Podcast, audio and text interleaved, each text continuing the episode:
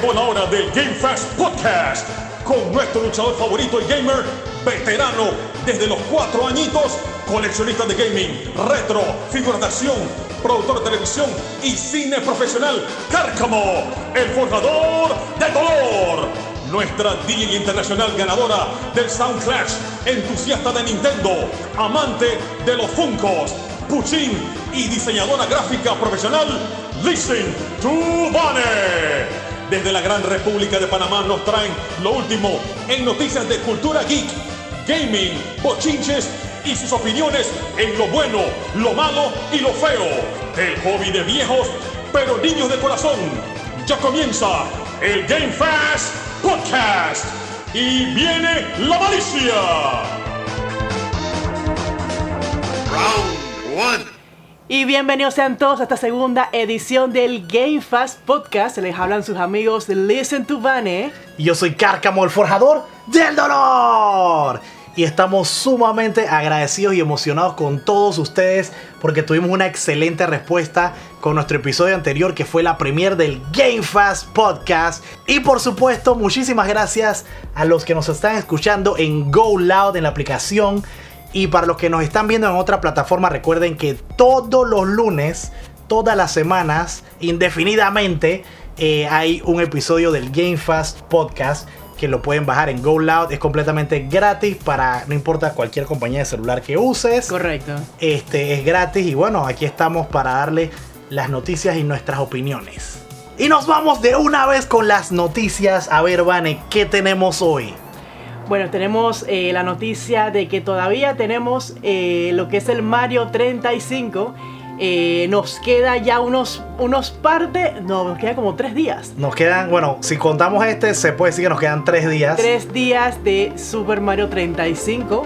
Este juego que ha dado de qué hablar y nos ha divertido mucho desde el año pasado, que fue con la inauguración de, de Mario 35. Claro, los 35 años y la el verdad. aniversario, exactamente. Y, la verdad que bueno, este, eh, vamos a, no, no es que estemos haciendo esto una tradición, pero es hora de hablar mal de Nintendo de no, nuevo. pero no queremos. No, pero es que queremos, no, no, no es que no hay de otra.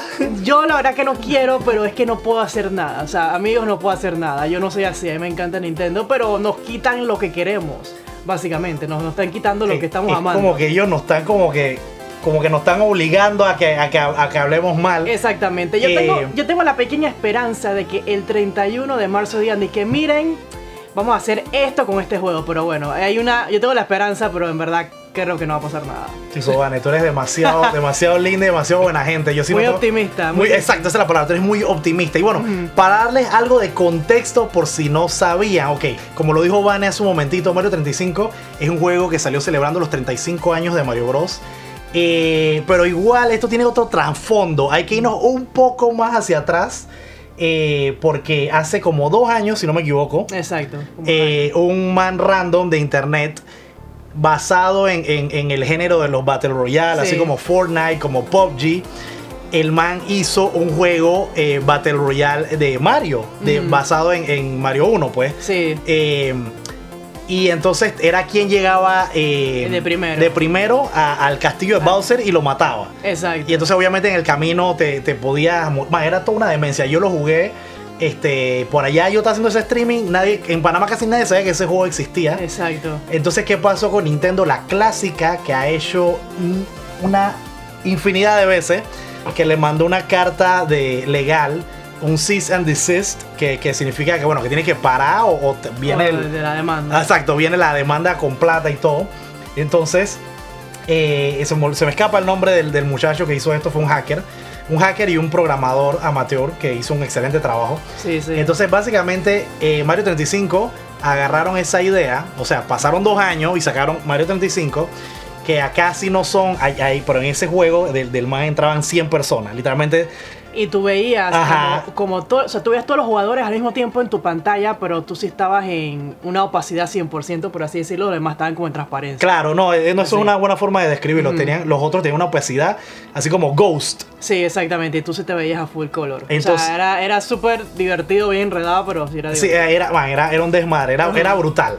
Y la cosa fue que, que bueno, eh, Nintendo agarró básicamente esa idea Eh, sí le, le hizo algunos cambios que, que, sea, me, gustan. Sí, el Sí, cambio no, no es una, literal no es una carrera de velocidad, sino que de resistencia. Ajá, literalmente es una carrera de resistencia.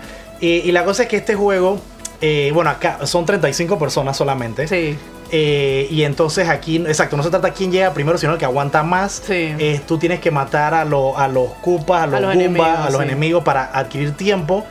Eh, y monedas también para adquirir este, power-ups. Y, y bueno, la cuestión es que cuando anunciaron el juego, eh, ok, eso tampoco me acuerdo bien. No sé si de una vez anunciaron como que lo iban a quitar en, en marzo, a final de marzo, o eso lo dijeron en el camino. yo creo que eso lo dijeron en el camino, Sí. que le iban a quitar, sí, sí. La cosa es que si tú pagas el Nintendo Online, yo no me acuerdo cómo se llama, la cuestión Es el Nintendo Online. Ah, el Nintendo Online, la cuestión la está de. anualidad. El Eh, no, es- no es caro. No, está es bien. Como, Son como 20 palos, es creo. como 20 individual y familiar, sí, un poquito más, pero pueden meterse bastantes personas que no recuerdo cuántos, pero sí, sí es, un- es un buen deal, pienso.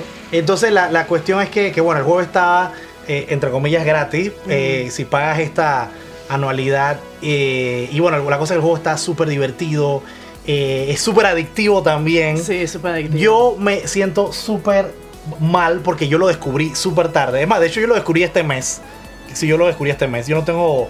Sí, yo tengo Pues como sí. tres semanas de estar jugándolo. Sí, como tres semanas máximo puedo haber tenido un mes. O sea, yo sabía que existía, Ajá. pero nunca lo había intentado. O sea, ni siquiera lo había puesto. Ajá. Entonces la cosa es que lo jugué y me fascinó. Y no hace mucho me enteré que ahí es donde nos lleva la noticia de hoy, que Nintendo lo va a quitar en dos días, o sea, el 31 de marzo, o sea, dos días eh, después de hoy. El 31 de marzo se va. Así que si están escuchando esto, tienen Switch y pagan el Nintendo Online, por favor jueguenlo. Y, bueno, lo que dice acá nuestra amiga Vane, optimista, eh, que, que- digo, yo quisiera pensar así, pero lo que, lo que van a tratando de decir es que el 31, ojalá que los manes y que, bueno, pues ah, eh, si hacen un update o qué sé yo, o paga individual, que lo dudo porque o, no, que no tiene... sea, o que sea la clásica, bueno, esto va a ser así, de esta forma, pero van a tener que pagar. Pero eso. lo dudo, ¿sabes por qué? Porque no hay ni un solo juego de Nintendo que tú tengas que pagar. Piénsalo. Ah, O sea, aparte de... ¿Qué? No, de, de- del online. Ah. No hay ni un juego que tú tengas que, que esté... No, pero, o sea... O sea, que o tú dices que lo vendan como otro juego aparte. Eso es lo que tú dices. Exactamente. ¿Sabes que sería, Ok. ¿sabes que sería algo súper loco y se me acaba de ocurrir? Que esto haya sido un demo de un año. Ay, ojalá. Y que este demo de un año, vamos a ver cómo se comporta todo y vamos a lanzar eh, ya el, el producto. O sea, suena demasiado bueno para ser cierto. Va, sería algo súper loco. Yo estaría de que se me explota el cerebro. A mí me encantaría porque, hey, es que imagínense todo lo que pueden hacer con esto. Obviamente ellos agarraron literalmente Mario 1, o sea, es Mario, Super Mario Bros. 1, todos Ajá. los niveles, todo el juego está ahí. Ahora imagínense que lo hagan con, con niveles de Mario Bros. 3. Claro, Mario Bros. hasta Super Mario World. Claro, uy, sería, Sería, sería, muy, muy pretty, la verdad. sería, Claro. sería a otro nivel. Y, y bueno, esto nos lleva también a lo que hemos dicho de Nintendo, que, que son estrategias que no tienen sentido. Sí. Eh, es más, de- de- dicho sea de paso, también van a quitar del, del- del store eh, el Super Mario 3D World eh, All Stars. Ah, sí, sí, para, que lo, para que lo compren. La gente creo que sí. Así que nosotros lo tenemos físico y bueno, Claro, somos coleccionistas. sí. Pero digo, sí, o sea, si tú lo quieres, todavía lo puedes comprar. Eh, y si lo compraste digital, aunque lo quiten del store, digo, tú lo vas a tener todavía. A tener, Pero sí. es una cosa que nunca he entendido estas estrategias de Nintendo. Bueno, Nintendo, hay un estudio que se hizo hace también, creo que uno o dos años, de que dice que Nintendo puede perder plata por 10 años y esa gente todavía va a tener Va a seguir, plata. va a seguir, sí. Claro, entonces yo, por eso es que yo creo que ellos como que todo les vale cebo Claro. y eh, ellos pueden, ellos, o sea, se pueden dar el lujo de hacer lo que les da la gana. Porque a veces uno dirá de que, pero no quieren plata, que lo, lo cual yo también digo, como que no les gusta la plata, porque mira, si tú tienes un juego eh, que tú sabes que la gente quiere y la gente lo va a comprar, ¿por qué lo vas a quitar? O sea, eso no, no tiene sentido. Sí, no tiene sentido. Que a mí me pasó, creo que hace como dos, tres semanas, que yo puse un meme eh, que salía una noticia, pero obviamente era mentira, era un meme, de un niño en, en Venezuela. Ajá. Dice que el niño eh, no tenía plata, entonces el papá se sacrificó y le confeccionó como de cartón un Nintendo, así medio interactivo con unos cartoncitos. Ajá. Y entonces dice que, que eh, Reggie Fils-Aimé, que era el presidente de Nintendo de, de América, que ya no es él, pero bueno, Sí. igual esa es parte del chiste, que él vio eso y apenas que leyó la historia, se encargó de llevarle un cease and desist al, al man en Venezuela. O sea, la, la demanda. Eh, puede ser, Pero brother. no, obviamente no, es- no es verdad. Pero quería, quería descontar eso porque es que a mí sí me, me causó mucha gracia. Yo me lo hubiera creído. No, te lo juro que yo también. Me causó mucha gracia porque, porque es que es verdad, ese es el, el, el, um, el modus operandi de ellos. Y por un lado, o sea, ellos están en su, en su derecho porque esa es su propiedad intelectual. Sí. Eh, o sea, ellos tienen que protegerla. Pero yo sí creo que, que también han exagerado. Y, y por eso es que quise tocar este tema, ¿no? Porque sí es un tema que, que- que se, eh, se, se presta para este tipo de, de, de discusión y de opiniones. Entonces, ¿qué es lo que está pasando? No, ¿qué es lo que ha pasado? Que esto pasó con casualmente un remake que hicieron de Pokémon también. Que lo hizo un fanático. Oye, sin mentirte, eh, también ahora mismo se me escapa el nombre, porque este, este, este tema salió ahorita eh, con esto. Eh, el tipo, ponte que le tomó como unos 8 años. Una sola persona. Ajá. Trabajó en esa cosa de Pokémon y ya cuando estaba como a un mes, dos meses de sacarlo, Nintendo de que pacatán. Coge tu, coge tu de- demanda, tu cease and desist. Y además tuvo que parar. Pasó lo mismo con el Metroid. eh, que también salió hace como uno o dos años. Que fue el de, el de 3DS. Ajá. Que era la, el Metroid que salió en Game Boy. Que era, creo que era el 2. Entonces este nunca, o sea, después del Game Boy nunca, o sea, sí ameritaba un remake. Y entonces un man, también uno, le tomó 10 años. Que de hecho se llamaba, este, no, The Other, M, no, ese es el de Wii. Eh, another, ah, creo que se llama que Another Metroid, no sé qué cosa. Una cosa así. La cosa es que el tipo, oye, le mandaron su cease and desist. Y a los años después vino Nintendo y sacó el de, el de ellos. Pero, pero miren para que vean cómo influencia, cómo ha influenciado y lo que han hecho los fanáticos que se han tomado el asunto bajo sus propias manos. Porque a veces las compañías están hueseando. Sí, totalmente. Entonces, este, pero ¿qué es el caso del que pasó? Hay un dicho que dice que una vez en internet, siempre en internet. Sí. Entonces el tipo, el, el anónimo, o sea, obviamente dicen que no fue él, pero obviamente fue él. Que, o sea, que se liqueó el, el ROM. Y digo, eso está. eh, y mucha gente ha hecho videos de, compa- de comparación del, del que hizo el- este man con el que hizo Nintendo. Sí. Entonces también ese tema lo estamos hablando la vez pasada. eh, que, que a veces Nintendo yo siento que ellos mismos no tienen fe como en sus propias eh, sus propios Eh, juegos títulos, sí. y sus propios títulos correcto entonces cuando ellos de repente ven el interés de la gente que, que Ya, es- más- vamos, vamos a copiar. Ah, exacto vamos- Literal, digo. exacto entonces bueno por ahora este vamos a dejar vamos a dejar que Nintendo descanse por hoy por el episodio de hoy. Y digamos en unas buenas noticias de Nintendo, este, el lugar soñado de Bane, mentira, también un lugar soñado de mío también, eh, ya abrió en Tokio también hace como un mes creo, o, Sí, o es- o sí, ya- semanas. Ya, abrió, fue, creo que fue el 18, si no me equivoco, fue que, que abrió el 18 de marzo. Y esto abrió fue en Osaka, Japón. Así Super ya Nintendo World. es eh, Super Nintendo World, que- amigos. Claro, que no sé cómo, tam- otra cosa que también no sé cómo no lo hicieron antes. No, exactamente, no, no sé cuándo lo hicieron antes. Y creo que supuestamente el, el próximo año es que abriría en Estados Unidos.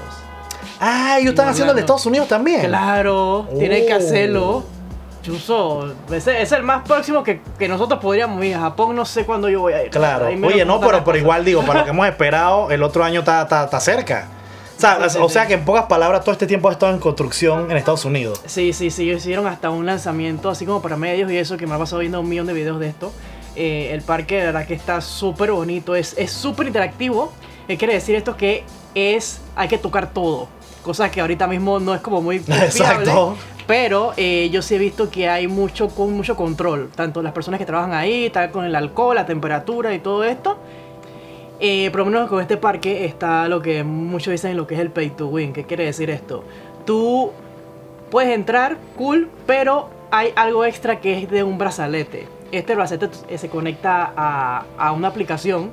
Con donde el celular. puedes- con el celular, exactamente. Entonces, con esto, yo, eh, la tecnología que tiene el brazalete eh, te reconoce de que si estás golpeando un cubo, si estás en no sé qué, si pones el bra- el brazalete en alguna pared y se, y se forma como una figura un. Bowser. Tiene muchos easter eggs que hacen que tu experiencia sea bastante, eh, bastante cool y parecida a lo que es el juego, pues. Ok, pero pregunta, tú tienes que comprar, o sea, tienes que pagar la entrada y comprar el brazalete. O Es- cuando pagas la entrada tienes el brazalete. Tienes que pagar, o sea, pagas y es opcional el brazalete. Así como en Disney, tú puedes tener el brazalete de ellos que hace para, para el Fastpass y todo, hasta, hasta el brazalete en Disney, no sé si acá, puede ser tu tarjeta de crédito. Pero, pero espérate, ¿y qué pasa si yo entro y no compro el brazalete? Igual Bueno, puedo hacer cosas o no puedo Puedes hacer, hacer nada? cosas, pero está en tu mente. Ah, wow. No te sale ni nada, nada reacciona, pero tú en tu mente de Ok, que, bueno, yo soy un limpio. ¿tú y lo imaginas? Y que, bueno, pring, así. pero, o sea, con el brazalete ra- hace que reaccionen las cosas.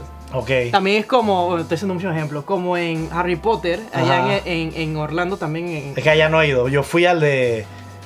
¿No para ver? no, es que allá no hay. En, No, el, no, en el no. de California no hay. Yo fui al, de En el Calif- mundo- al Disney de California. El mundo de Harry Potter, tú, tú puedes comprar la varita y la varita te reacciona a cualquier cosa de por ahí. Mira las bestias. Pero es con Wow. comprando cosas, cosas pues. Así Ok. es que gana la marca.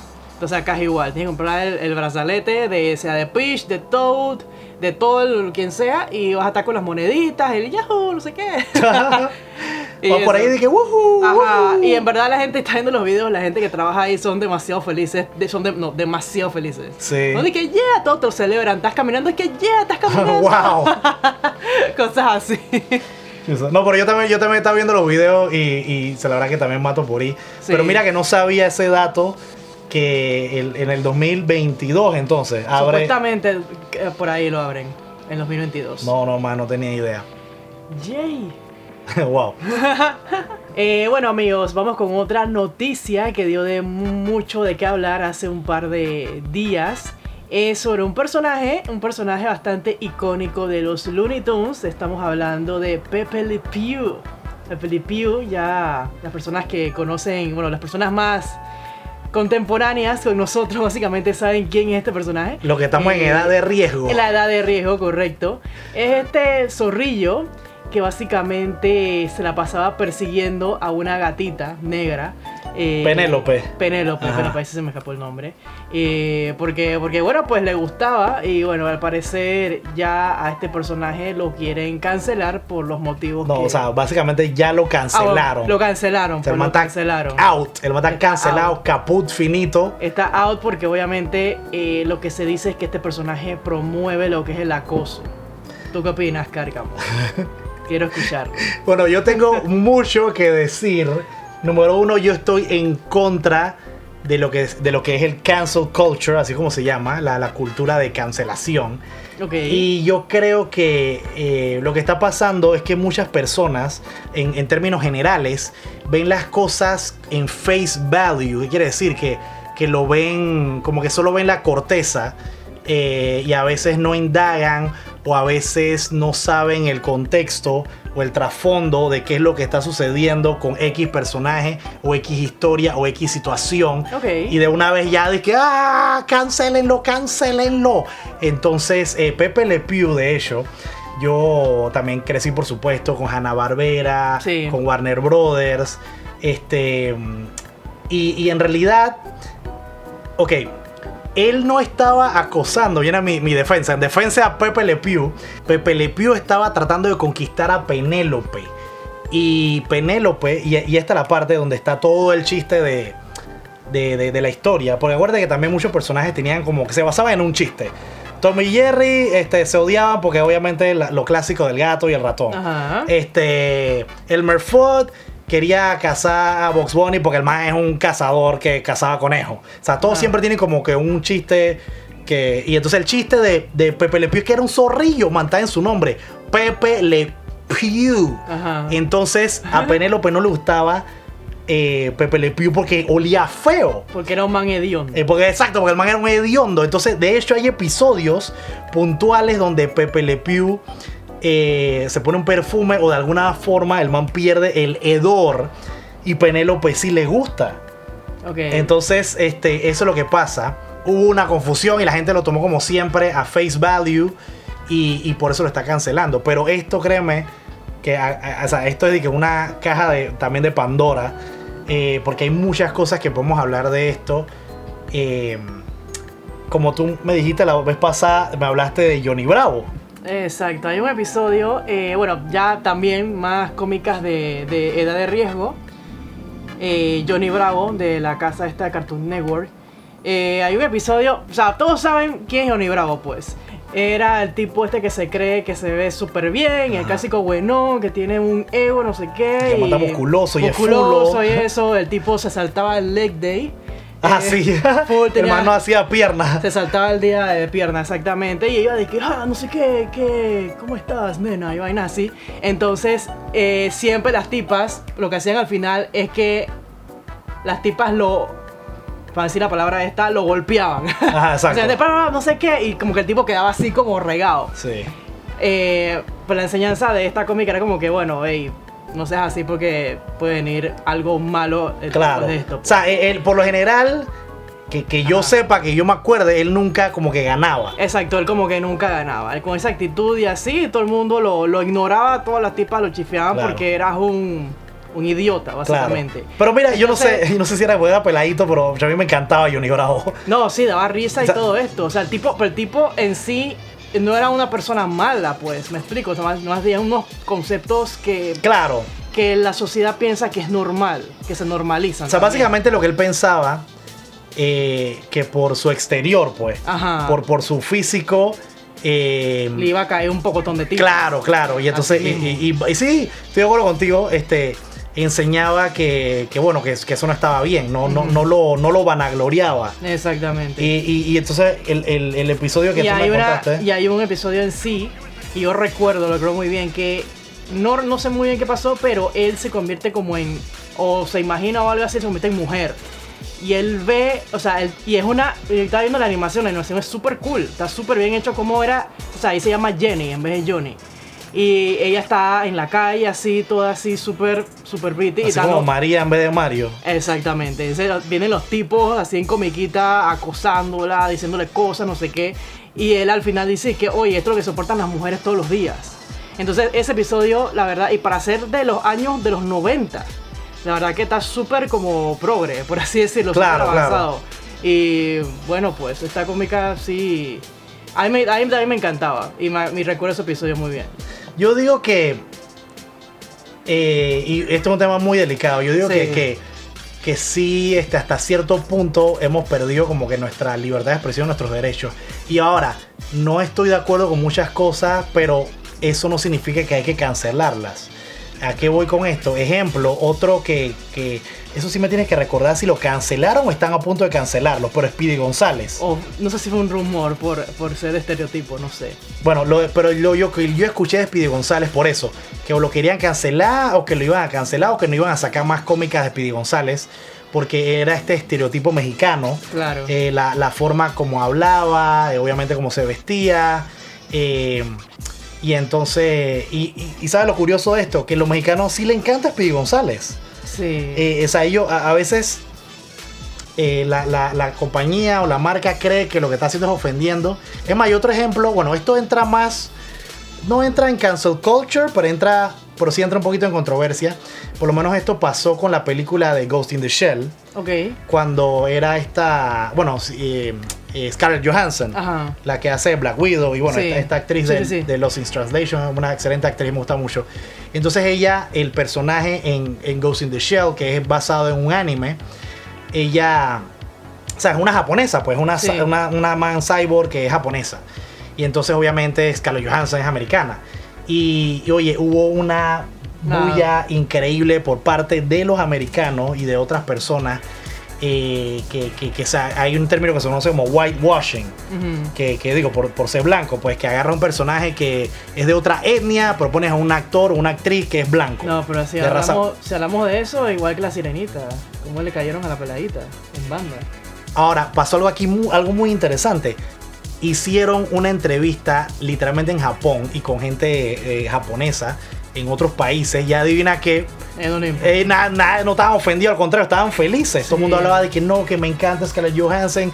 Estaban muy contentos. O sea, era de que, que hay veces que, claro, sí en Hollywood sí hay whitewashing. No, no es que no hay. Pero a veces, eh, eh, o sea, al final del día también es, es- es lo que es la actuación. sí. La actuación que es, oye, transformarte en otra persona, en otro personaje. E independientemente de tu etnia. Y digo, claro, está bien que, que, que les den trabajo a, a personas de, de- porque a veces también están como desplazados. Sí. Pero, pero lo que voy es eso, pues que siento que a veces la gente está muy sensible y a veces la gente también se toma todo muy a pecho y, y, y, ¿sabes? Ni siquiera son japoneses y oye, que, pero que piensan los que son de Japón. Deja que ellos opinen, no tú. Entonces, ah, eh, bueno, eso iba. ¿Qué fue lo que pasó con la sirenita? Que eso sí no, me- No, no me pero lo eso sabía. fue hace tiempo ya. O sea, que iban a hacer el, el live action de la sirenita. eh, y escogieron una actriz de etnia negra. Ah, la Eso que era fue. morenita. Sí, sí, ¿Eso en sí. qué quedó? No, mira que no sé en qué quedó, no sé en qué quedó, pero la gente empezó, hasta gente de Panamá, a atacar. Yo dije, ¿ustedes quiénes son? o sea, me explico. Claro. Que nadie es, na- nadie, nadie tiene que, que- que estar juzgando de que porque me dañaron mi infancia, brother, tú te leíste el libro de la sirenita real. Tú sabes cómo termina la sirenita. De hecho, me encanta esa Me historia. explico, o sea, entonces, compa, eso no es Disney y Sebastián y tararara, ta, tarara, eso no es así. Eso termina en tragedia. Sí, sí, sí. Entonces, a mí no me parece que estén cancelando wow. A mí no me parece que estén cancelando a esta chica. O sea, si la chica canta, actúa bien, ey, dale el chance. Pues yo sé que este es un tema bastante viejo, pero a mí la verdad yo está, yo en ese tiempo usaba más Facebook, ya casi no lo uso, y yo veía párrafos de gente que yo conocía, es que en mi opinión no sé qué, yo dije, vaya, el catedrático del cine hablando. o sea, aquí todo el mundo se pone el, el gorrito de director, que así y vaina y su silla, de que, hey, esto, esto, esto, esto, esto, pero Digo, hay cosas que yo no sé cómo hasta el sol de hoy no han cancelado. Y yo no sé si, si esto me va a traer de que hate o no, pero por lo menos a mí me encanta South Park. O sea, correcto. y South Park es, que es la cosa más anti todo. es anti todo. O An- sea, sí, exacto. O sea, eh, pero yo no. Ahora, para darle un poco de crédito, bueno, a mí me parece súper gracioso, pero ellos no es de que, que atacan nada más a cierto grupo, no. Atacan o sea, nadie se salva. No, no, a todo el mundo. O sea, los judíos, católicos, evangélicos, eh, chinos, japoneses, políticos, eh, eh, homosexuales, Rico, pobre. así rico, pobre. Todo, a todo el mundo. Y yo no sé cómo, cómo ellos no, no, o sea, entre comillas, cómo no los han cancelado. Ahora, sí han tratado de cancelarlos, pero, pero no ha sido de que lo- una bulla tan suficiente, por decirlo, como en el ejemplo sí, de- del un- pobre Pepe Le Pew. Ahí hay un gato encerrado. Entonces, Mm. este, y también, bueno, hablando de cancelar, eh, Family Guy tiene al personaje este que es Quagmire. Ah, horrible, ajá. Y Quagmire sí, literalmente, ese man, ese man sí acosa de que focó. Eh, ahora también una cosa que, que sí hay que aclarar es que también la comedia es subjetiva. O sea, es verdad, eh, eh, South Park no es para todo el mundo, hay que No. admitirlo. Family Guy es un- poco más comercial, pero tampoco es para todo el mundo. Entonces, por lo menos a mí también, o sea, mi humor es muy negro.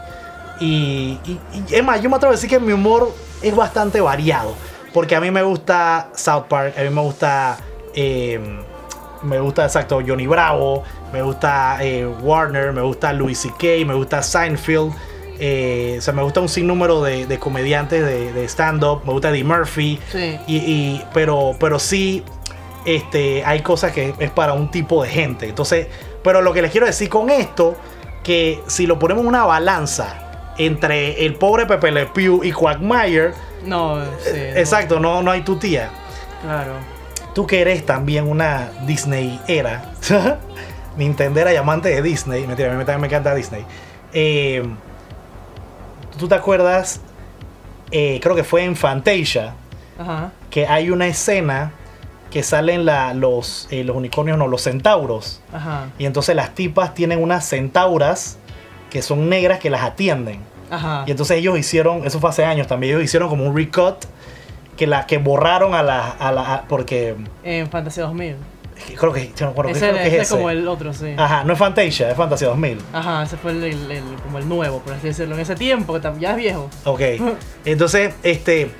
eh, y hay una cosa que imagínense, lo está diciendo hasta Whoopi Goldberg, que es una actriz comediante negra eh, de mucho renombre. Sí. Ella misma ha, ha- ha como que.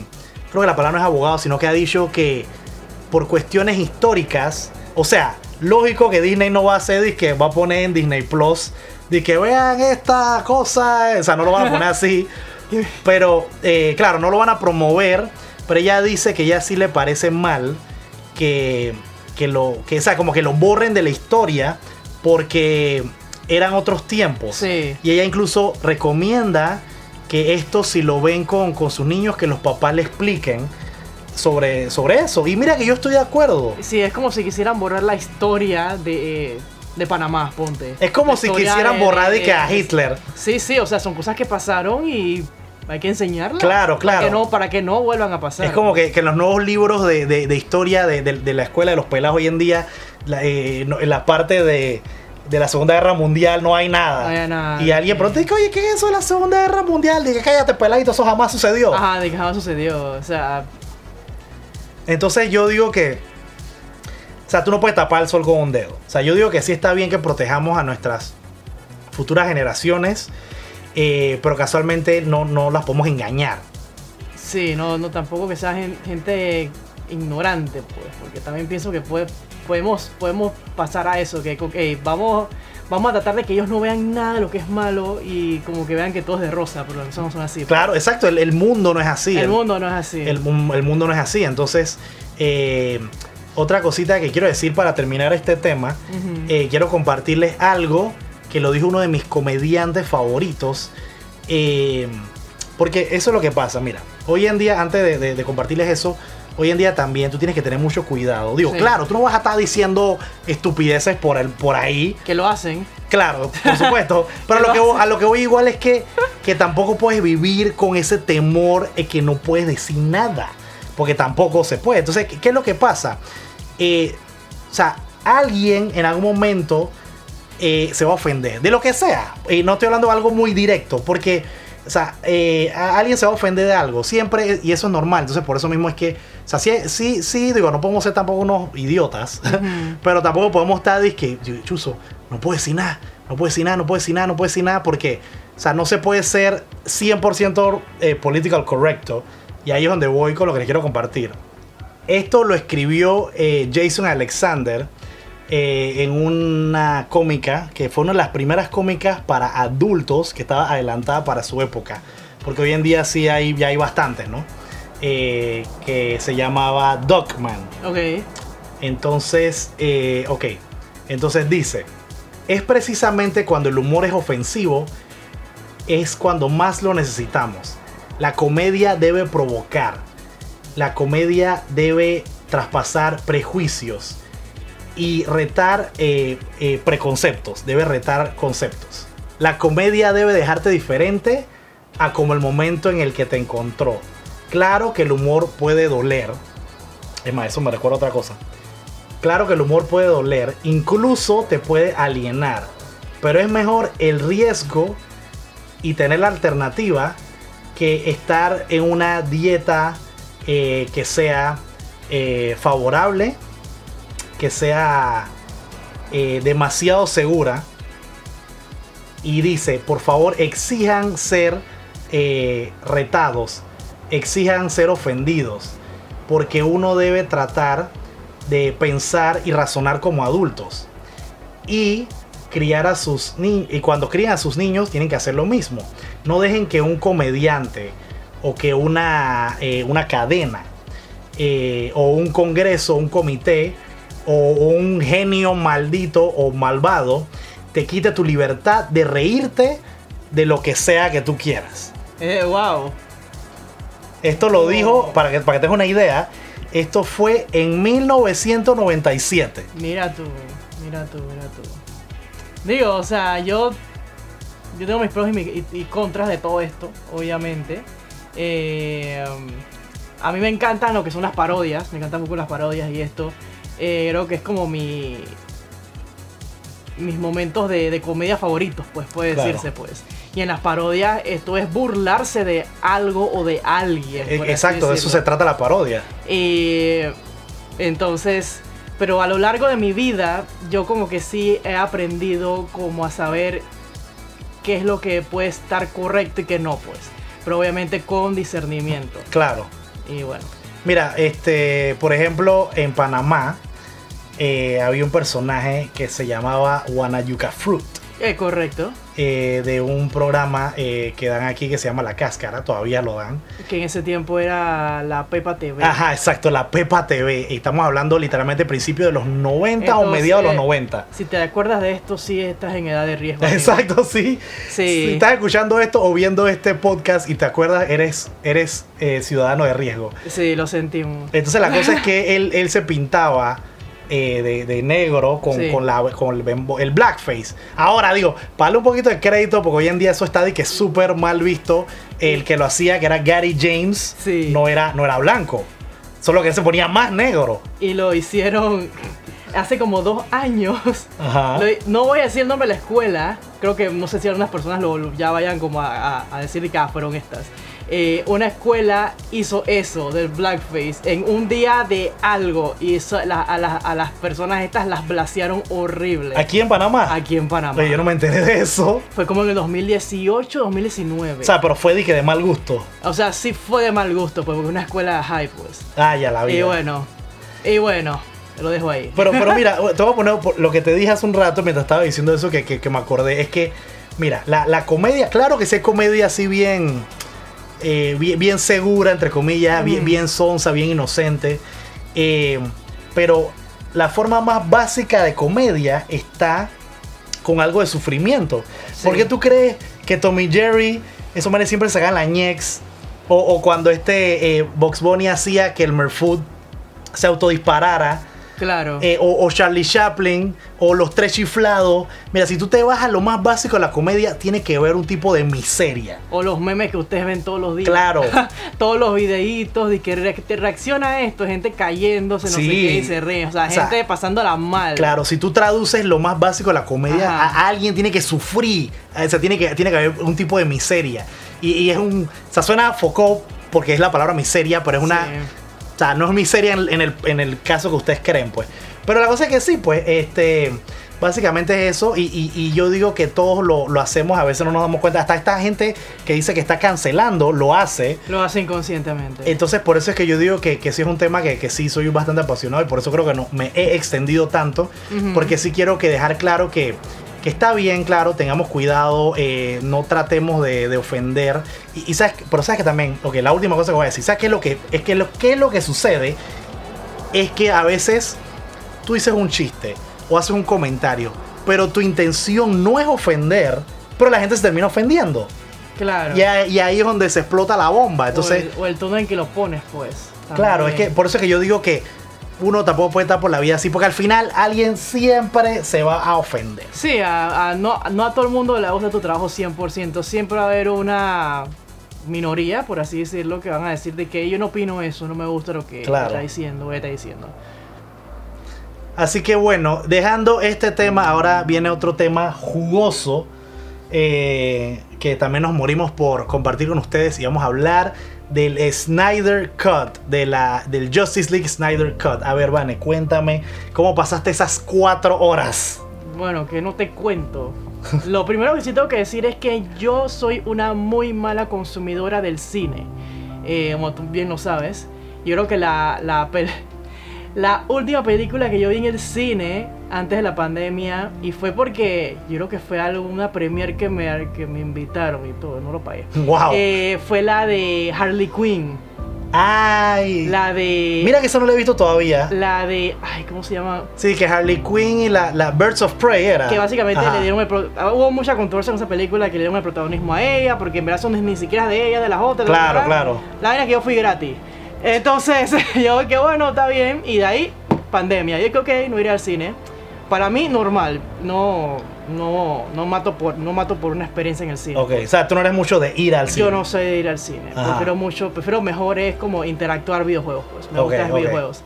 Entonces, eh, nada, pues yo sí, yo sí soy más hacia DC que Marvel, por así decirlo. Tampoco me considero de que, oh my god, me sé todo y, y esto. O sea, no, no, no me sé muchas cosas, pues mi personaje favorito de todo esto es la Mujer Maravilla. Me encanta, me encanta todo lo que tenga que ver con ella.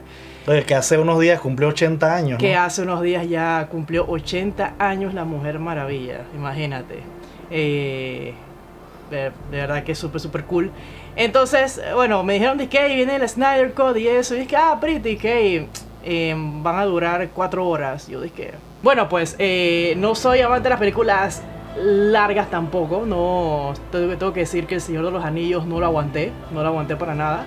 Eh, shame, on, shame on me. Pero pues hasta dónde llegaste. Yo no me acuerdo dónde llegué, yo estaba muy niña. Yo estaba Wow. en la escuela y no me acuerdo Ah, nada. Estoy viejo, friend. Entonces, nada, lo vimos aquí en el Discord y eso. Y la verdad es que yo ni siquiera sentí la longitud de la película. Yo tampoco. O sea, yo la, yo la disfruté, dije, wow, la verdad es que, y me copio de las palabras de un muy buen amigo mío que la estaba viendo conmigo, que esta película es una obra de arte.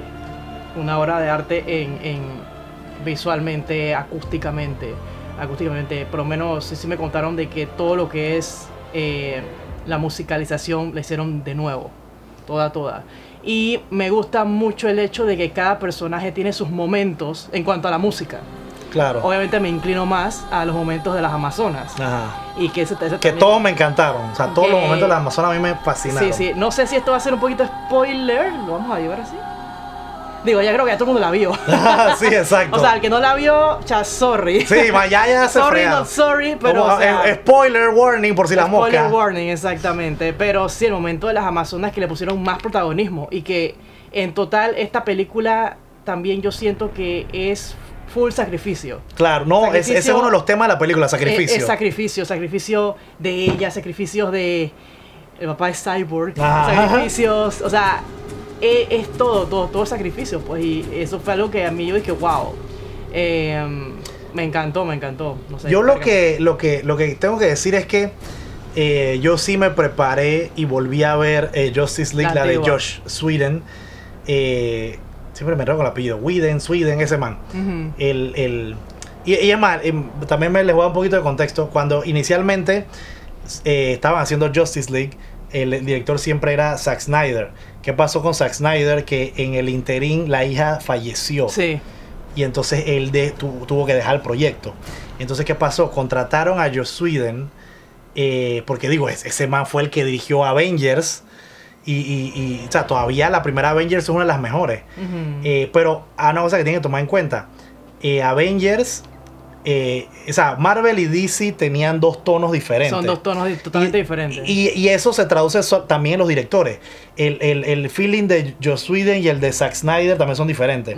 De hecho, eh, para darle un poquito de crédito a Joss Whedon, porque le han dado palo al man, a mí me parece que él es bueno escribiendo eh, como más diálogos, que, que él es más como de diálogo que visual. sí, Miren la, la- la- la escena en, en Age of Ultron cuando los manes están parqueando, eh, que están tomando tragos, que están tratando de alzar el, el Mjolnir, el, el- el- el- mazo de Thor. sí. Eh, eh, todavía, hasta el sol de hoy, es una de las escenas favoritas de, de- de toda la película, no la acción, sino esa parte.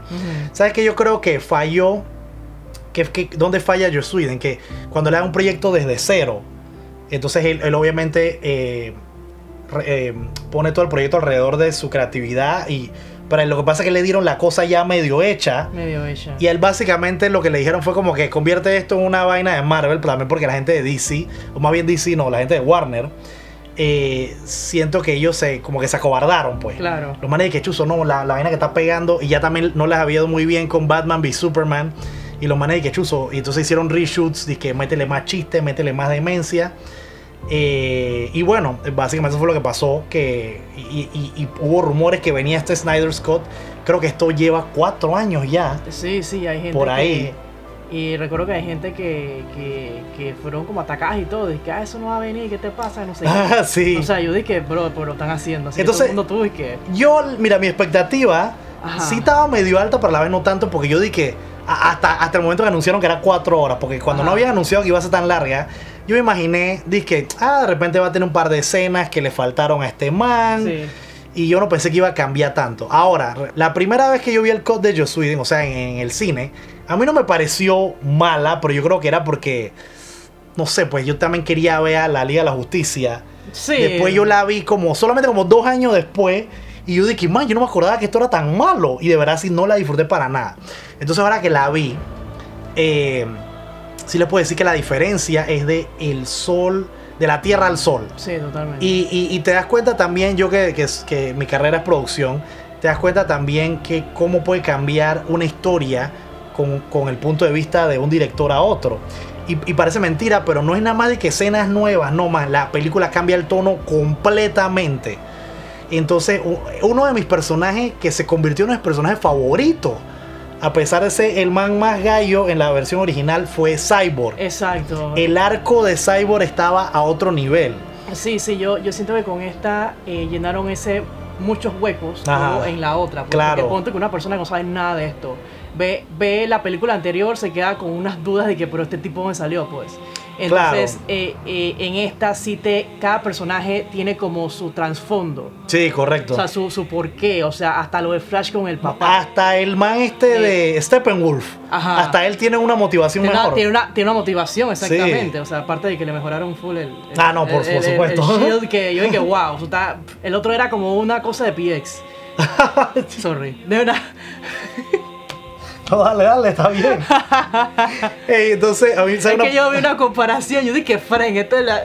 Sí, sí, parecía Esto un es el sol y la disfraz. luna, o sea. Sí. Pero parecía una- un disfraz de así de, de un. Ay, no, es otro, no, es peor. ¿Sabes una parte que sí fue para mí medio cringy? ¿Cuál? Que eso yo dije, ok.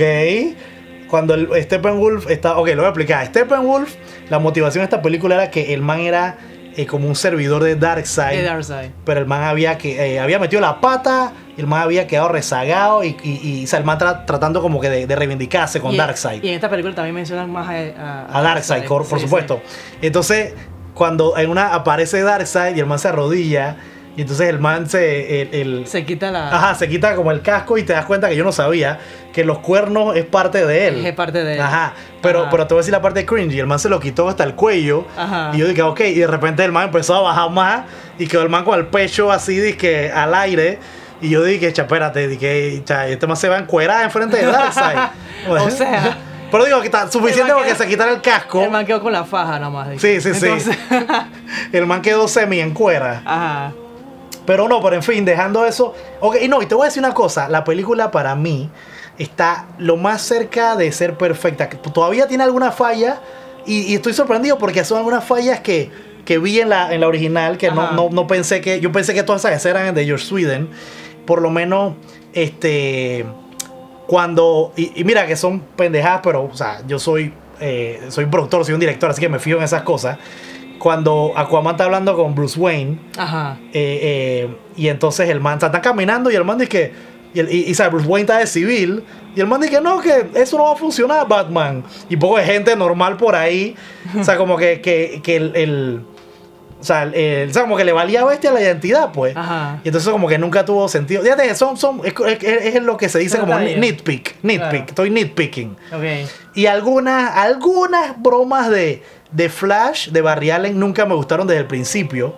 Así que cuando las vi, eh, todavía estaban ahí. Me alegro que quitaron la broma, esa galla del brunch.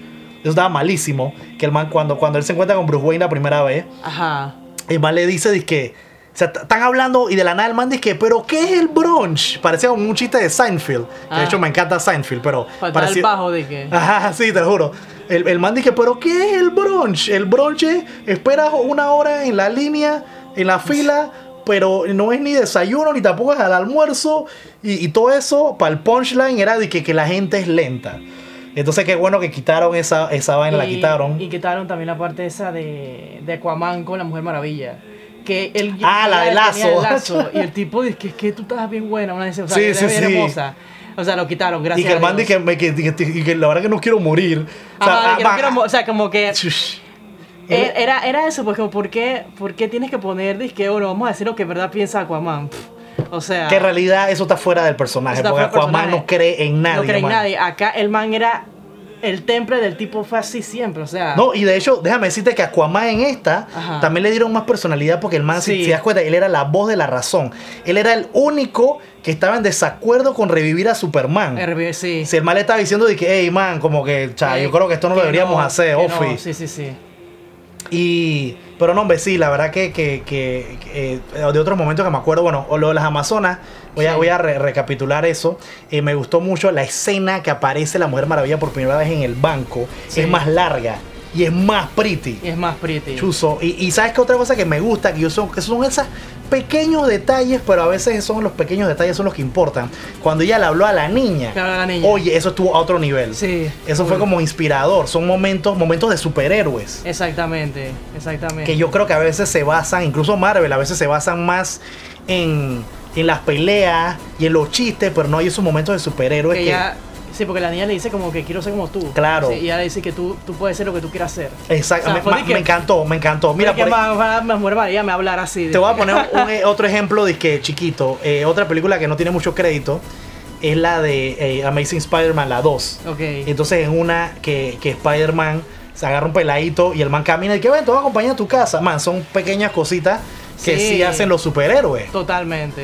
Cosas Entonces- de, cosas de, de, de gente. Ah, exacto, sí, es verdad, cosa de gente, porque acuérdate que eh, la, la idea de la creación de los superhéroes, y, y, eh, eh, bueno, a excepción de los que son como dioses, Sí. pero la, la idea siempre fue que, que estas son, que tú puedes ser un superhéroe también. Sí. Ellos son gente normal y, y que se esconden debajo de una máscara y que tú puedes ser como ellos.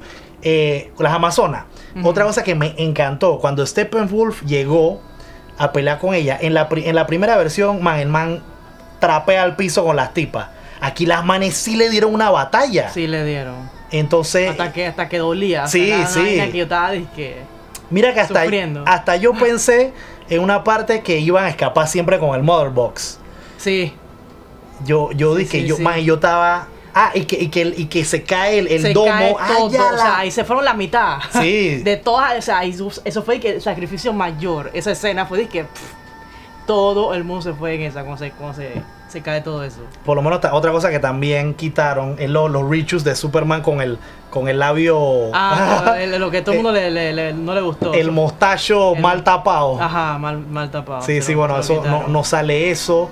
Eh, este, para ver qué otra cosita me gustó. Bueno, regresando a lo de Cyborg, eh, como le dije, fue uno de los personajes que, que me parece que también eh, como que unía al grupo. Sí, ese, él se convirtió básicamente como un líder Ajá. en ese grupo. Porque Superman fue como hasta por allá. de que, Claro, claro. ¿verdad? Pero en verdad, Superman fue como otra arma. Pues. Y hay una. Y, y- y el, y el papá, este, en la primera, él sobrevive. Pero aquí el man sí se sacrifica por el hijo. Sacrificio, o sea, cada uno tiene algo de sacrificio. Y entonces En el, el, el, eh, Cyborg, él, él siempre como que le, echó la- le tuvo rencor al papá. Sí. Porque cuando él sufrió el accidente, donde la mamá falleció, que fue en el último juego de El fútbol americano, el papá no fue No porque fue. estaba trabajando en Star Labs. Entonces el papá eh, hizo el experimento con, the- con el Mother Box y, y- y- y bueno, eh, le salvó la vida al hijo, pero obviamente con, con las partes de Cyborg. Entonces él siempre le tuvo rencor al papá.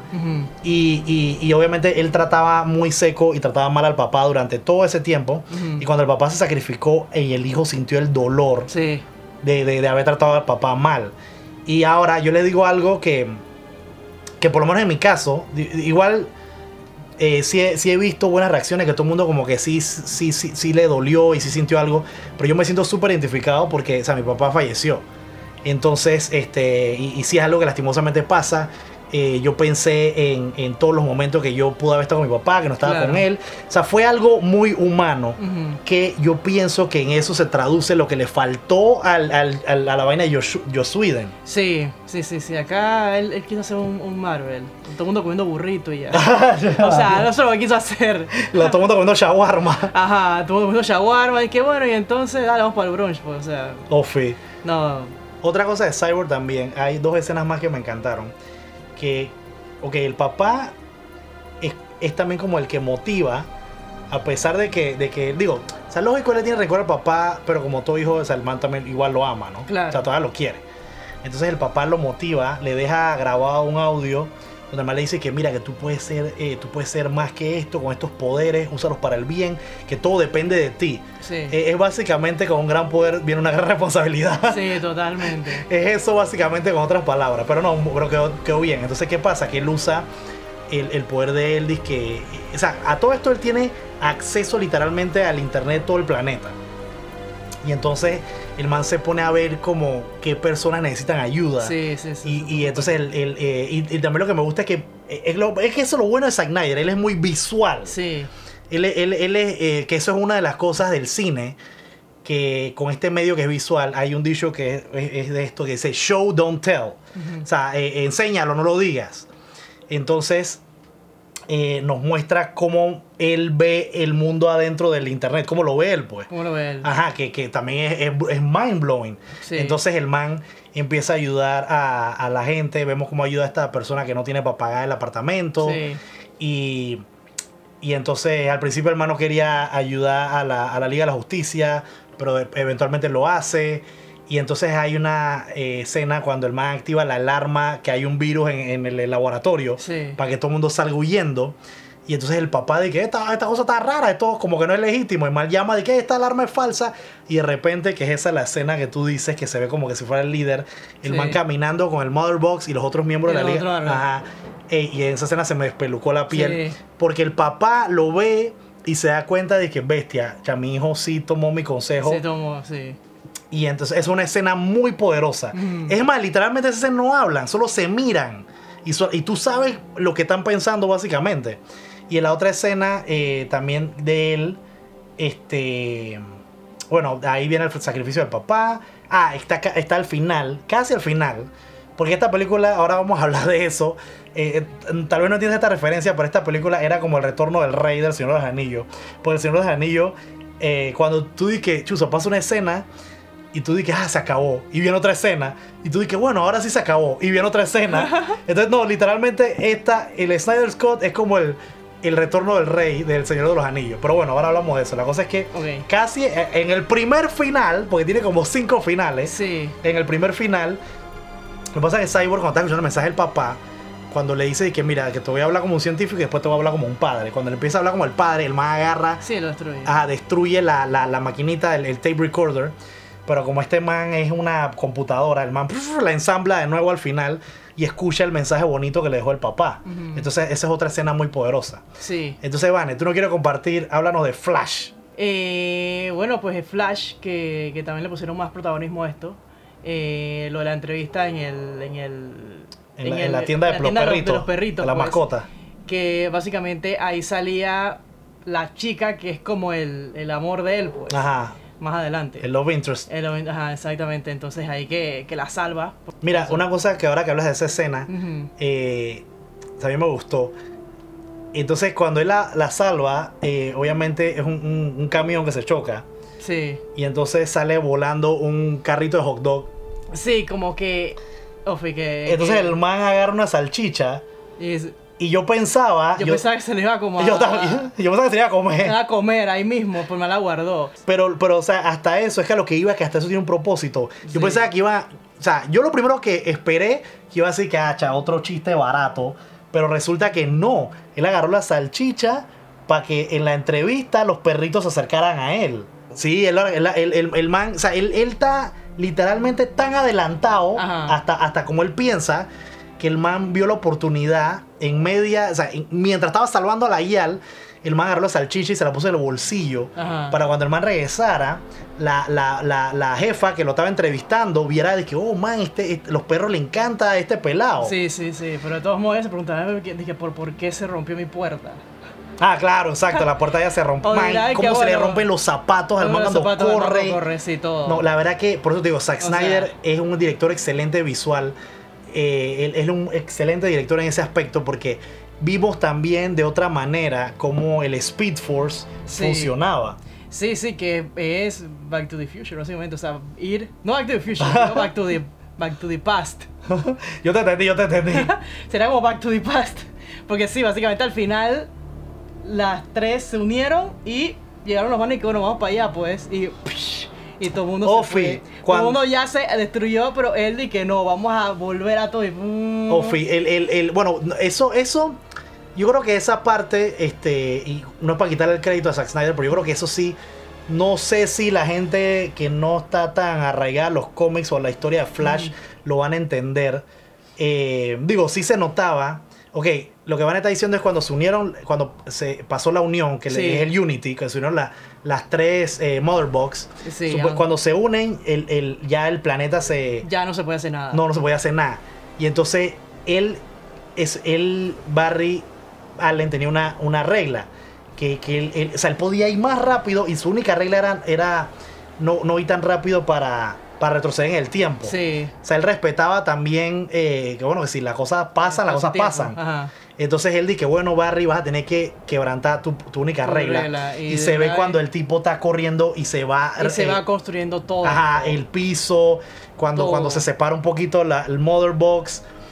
Todo, todo, todo. Claro, y, y esta, Sí. esta historia te da muchas semillas de, de, de que, bueno, que ahora tenemos que hablar de eso también, de, de, de lo que supuestamente venía con la visión de Zack Snyder para películas futuras. Eh, por lo menos, otra cosa que... Y bueno, si estarán preguntando, en realidad de Batman no hay que hablar mucho. Batman, eh, o sea, normal, pues, no, no. Es más, de hecho creo que lo único que... Sí, o sea, no me quiero, no quiero quejarme y ser mal agradecido, pero sí creo que, que tal vez le faltó un poquito más de momento, creo que fue a Batman. Que igual a mí me gusta Batfleck, Batfleck lo hace bien. Otra cosa que tomaron prestado de la historia del videojuego y de- del cómic de Injustice. Eh, ¿Tú lo llegaste a jugar? el videojuego, sí, claro. Bueno, Ajá. en Injustice este, se muere Luisa Lane. Ajá. Eh, el Joker, eh, no sé cómo, no me acuerdo, pero el man hace que Superman alucine, que Luisa Lane es Doomsday. Entonces el man agarra a Luisa Lane, o sea, a Doomsday, y, y la lleva al espacio.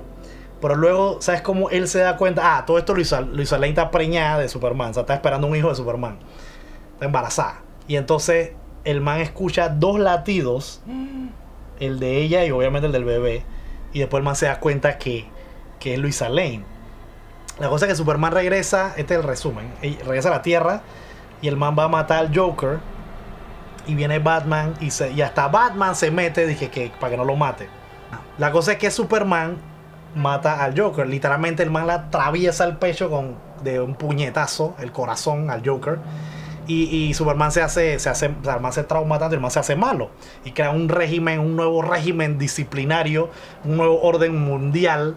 eh, y, y bueno, Superman es el malo. Entonces básicamente eh, eso es lo que Flash le dice a Batman en Batman v Superman.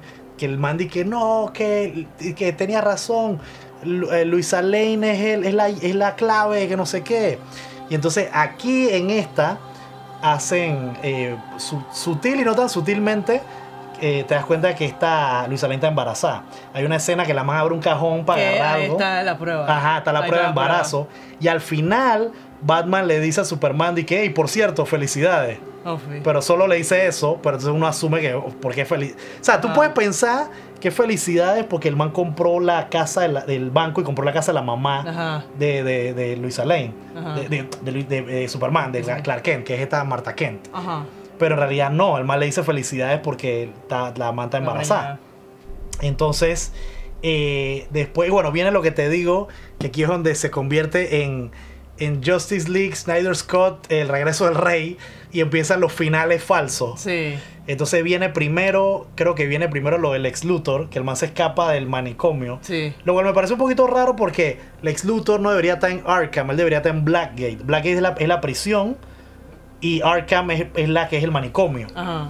Pero bueno, normal. Yo le- ya le dije cosas mías de nitpicking.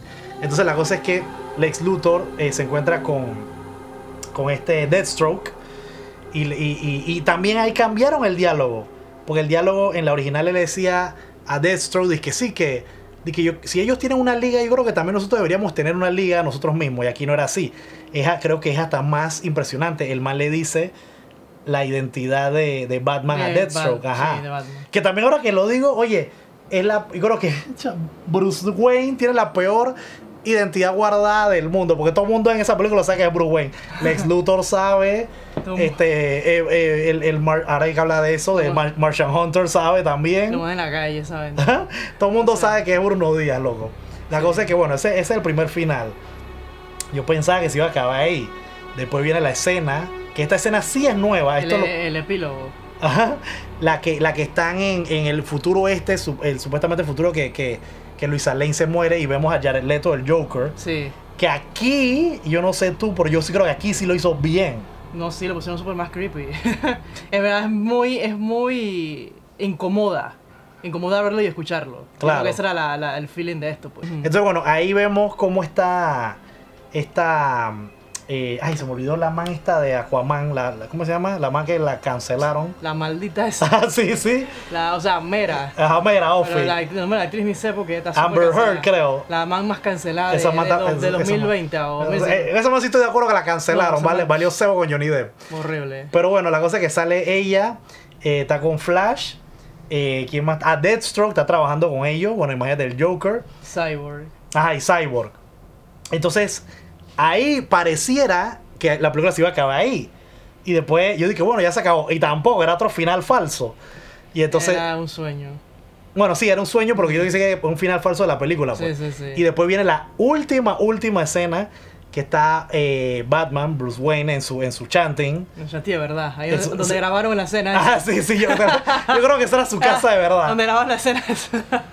Y el man de repente este, escucha una bulla y sale.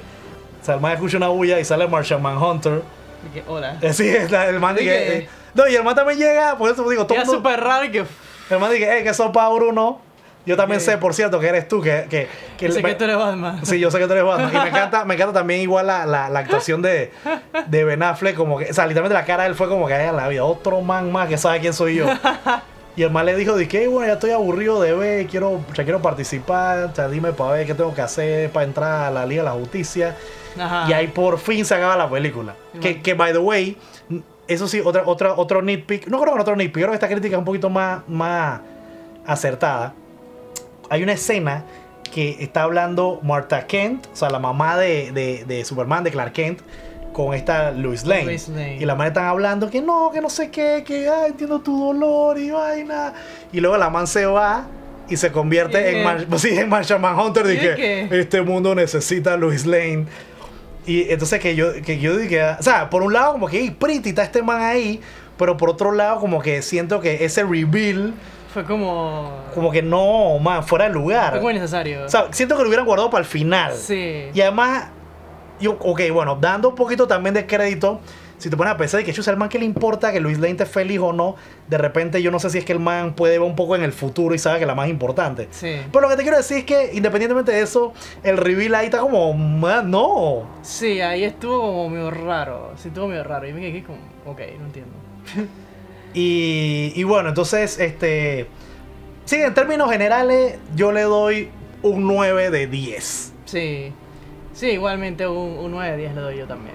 Entonces, ahora, Vane, para terminar este tema del Snyder Cut, hay otra cosa que nos tiene a todos. Y que, bueno, yo sé que tú eres la optimista de- de- del, del Game Fast Podcast, yo soy el pesimista. Vamos a ver tú cuál es tu opinión en este aspecto. Pero, ok, es, eh, Zack Snyder hizo esta historia como originalmente él quería hacerla. Entonces, ¿qué es lo que la gente está especulando? ¡Ay! Viene otra y viene otra, viene Justice League viene. 2, 3, 4. Entonces, eh, eh, él básicamente lo hizo así porque eso es lo que le iba a hacer al principio, pero no quiere decir ni está garantizando que va a venir otra. Que va a venir, sí, porque acuérdate que mucha gente quedó con un mal sabor de boca de eso. El mismo eh, Ben Affleck, este Henry Cavill, que es Superman. eh, bueno, obviamente Zack Snyder. Entonces, el, el rumor que hay es que, y bueno, eso sí es posible, aunque yo no, yo no me estoy esperanzando, es que por el interés de la gente, como que eh, HBO Max o Warner les diga de que, hey, ¿qué necesitan para que hagamos esto una realidad? Pero, o sea, como le dije, esto, esto es una especulación, no es garantizado. Entonces, ¿tú qué piensas, Vane? No sé, o sea, yo pienso que puede que sí lo reconsideren porque esto está haciendo un impacto bastante fuerte en el mundo. Sí. O sea, todo el mundo está hablando de esto, o sea, y plata es plata, brother. ya, basically.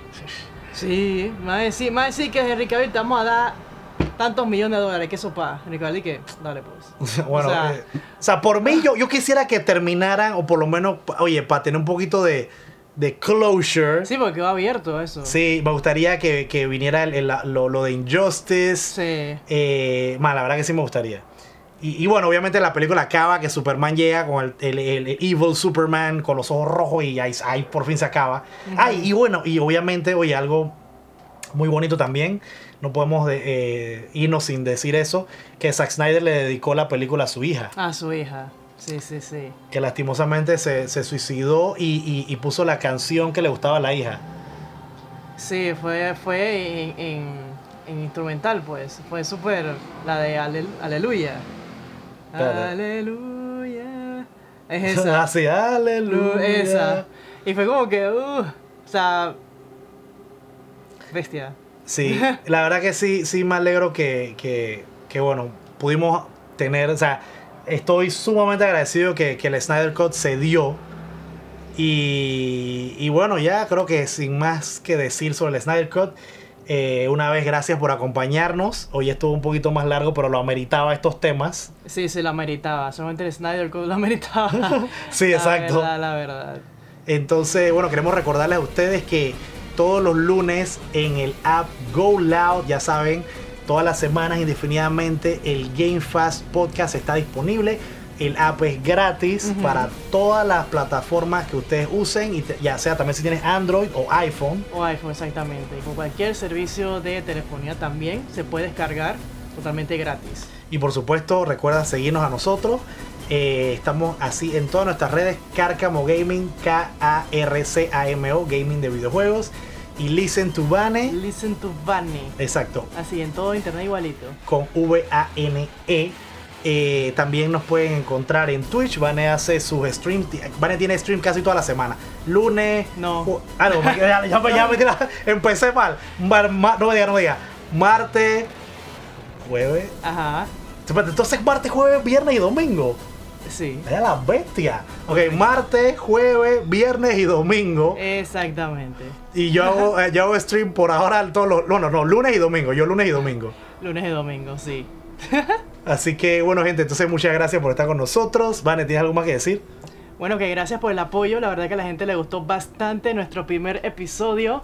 Eh, recuerden que nos pueden mandar también inbox o cualquier preguntita que nos tengan, quieren que, re- que- que respondamos también. Eh, saldrán ahora en el episodio 3. Exacto. Así que. Sí, en este no, hubo- no hubo tiempo. No bien, tiempo porque no se podía. es muy extenso, muy extenso. Así que, bueno, ya lo saben, Carcamo Gaming, Listen to Vane. Y bueno, gente, hasta aquí el podcast del día de hoy. Se despide Listen to Vane. Y Cárcamo, el forjador del dolor. Hasta la próxima. Bye bye.